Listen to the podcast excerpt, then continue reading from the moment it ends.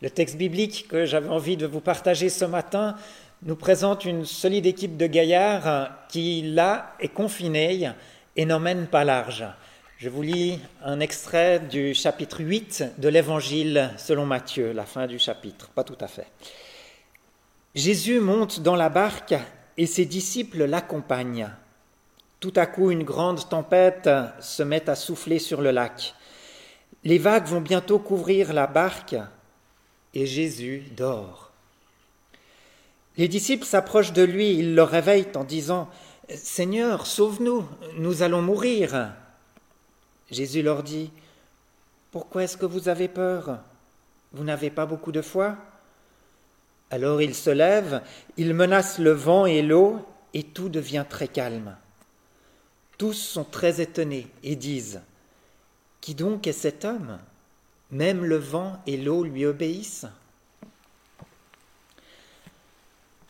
Les disciples sont donc dans une barque, coincés, ils ne peuvent pas sortir. Au milieu d'un lac déchaîné, la tempête est là. Ils se voient mourir, pourtant Jésus est près d'eux. Mais Jésus, vous l'avez entendu, et c'est choquant, il dort. Aujourd'hui, dans nos situations de confinement ou de semi-confiné, la tempête est là. Mais Dieu, que fait-il? Est-ce qu'il n'est pas aussi encore en train de dormir? C'est une question que l'on peut se poser. Et peut-être qu'on se la pose en d'autres termes. Que fait Dieu au cœur de la crise que nous traversons? Pourquoi l'a-t-il permise? On peut le formuler des fois d'une autre manière. Qu'est-ce que nous avons fait au bon Dieu pour mériter ce qui nous arrive? Nous le disons dans d'autres circonstances et peut-être aussi maintenant la première personne. Qu'est-ce que j'ai fait au bon Dieu pour mériter ce qui m'arrive maintenant? Nous rêvons alors à l'action d'un Dieu tout-puissant, du Père tout-puissant, et nous le confessons des fois. Dans le credo, nous disons Je crois en Dieu, le Père tout-puissant. Alors comment se manifeste cette toute-puissance? Et qu'est-ce que nous entendons par cette toute-puissance? Le risque, c'est de la définir selon nos propres critères, notre propre envie, ce que nous espérons et attendons de Dieu pour nous, et ce n'est pas forcément les souhaits et la volonté de Dieu lui-même. C'est le risque de se fabriquer un Dieu comme nous le souhaitons, à notre service. Peut-être que vous connaissez le film Bruce Tout-Puissant, film qui a une quinzaine d'années, mais toujours d'actualité pour nous parler de qui est Dieu, une comédie qui est sympathique à, regarder, qui fait rigoler, peut-être à revoir en ces temps, qui permet aussi de réfléchir sur notre conception de Dieu.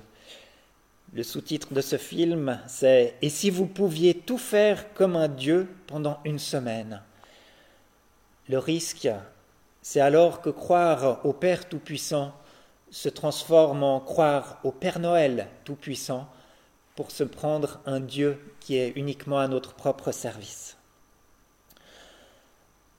Un autre risque, c'est de croire en une puissance illimitée, pardon, qui peut choisir et exécuter tout ce qu'elle veut, et qui indirectement me fait penser que j'ai intérêt à être dans ces bons papiers pour pas qu'il ne m'arrive de mauvaises choses.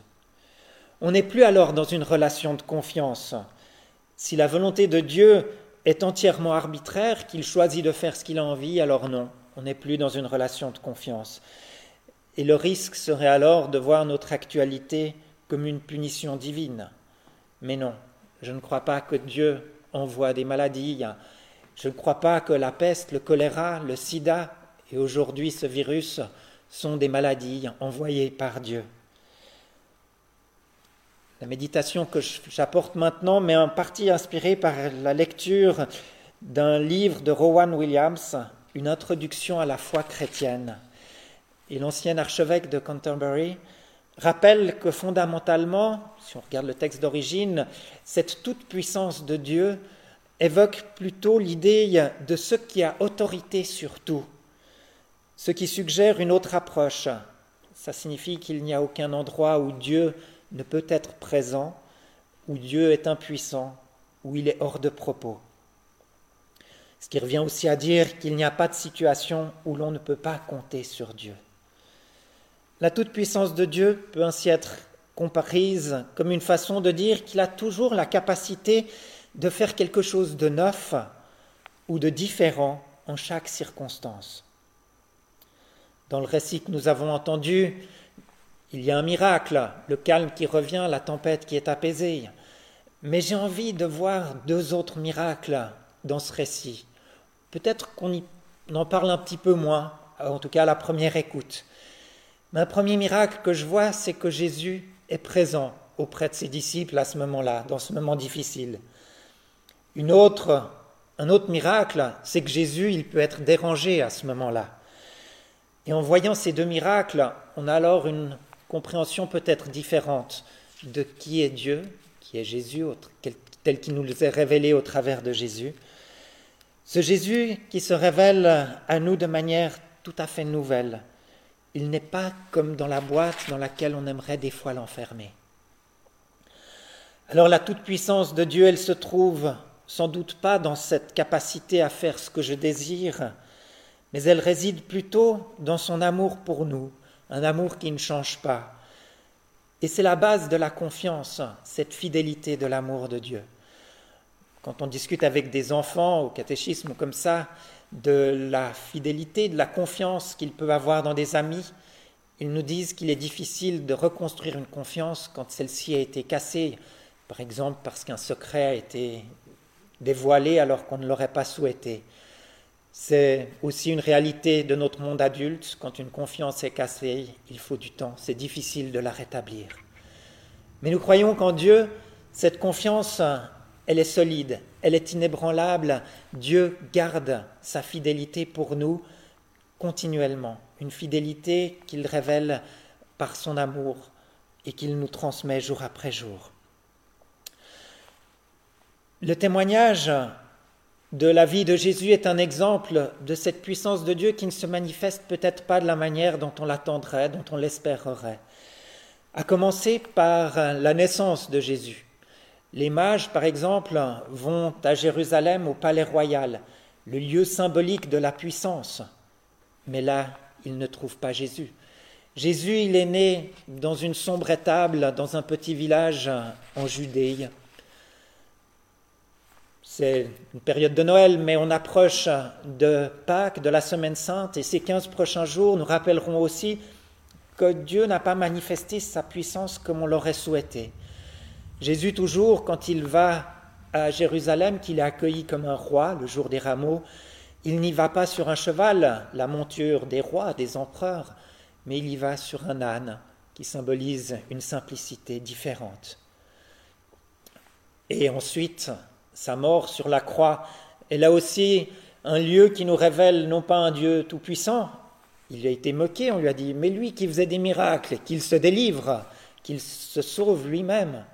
Mais non, Jésus est venu apporter un royaume d'amour qu'il a partagé jusqu'à l'extrême et qu'il a partagé jusqu'à mourir. Alors oui, bien sûr, c'est choquant aussi de voir cette mort de Jésus, mais c'est aussi le témoignage de ce Jésus qui reste au service des uns des autres pour nous témoigner de ce royaume d'amour qu'il est venu apporter.